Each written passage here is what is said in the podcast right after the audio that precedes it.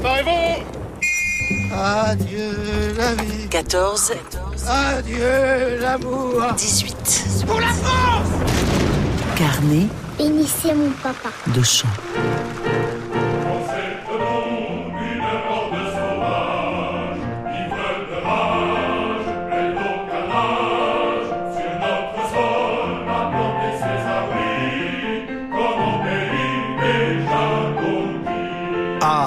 La chanson des poilus.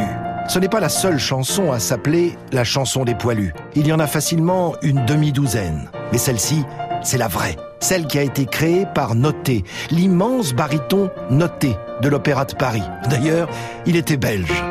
Début 1916, cette chanson des poilus résonne sous les voûtes de l'Opéra Garnier, mais aussi dans les salons de la République où les notables français se réunissent pour clamer l'unité de la nation derrière son armée. Sur les scènes des Cafcons, en ouverture des représentations lyriques ou clamée par des milliers de voix d'amateurs dans des bistrots ou des salles d'attente de gare de chemin de fer, la chanson des poilus, c'est ce qu'on appellerait aujourd'hui un tube.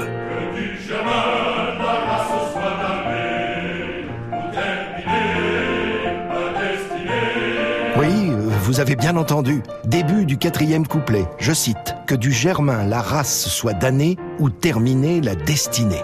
Il est vraisemblable que Paul Pourreau, l'auteur du texte, ne souhaite pas vraiment que l'on extermine tous les Allemands. Mais c'est quand même ce qu'il a écrit. Reprenons.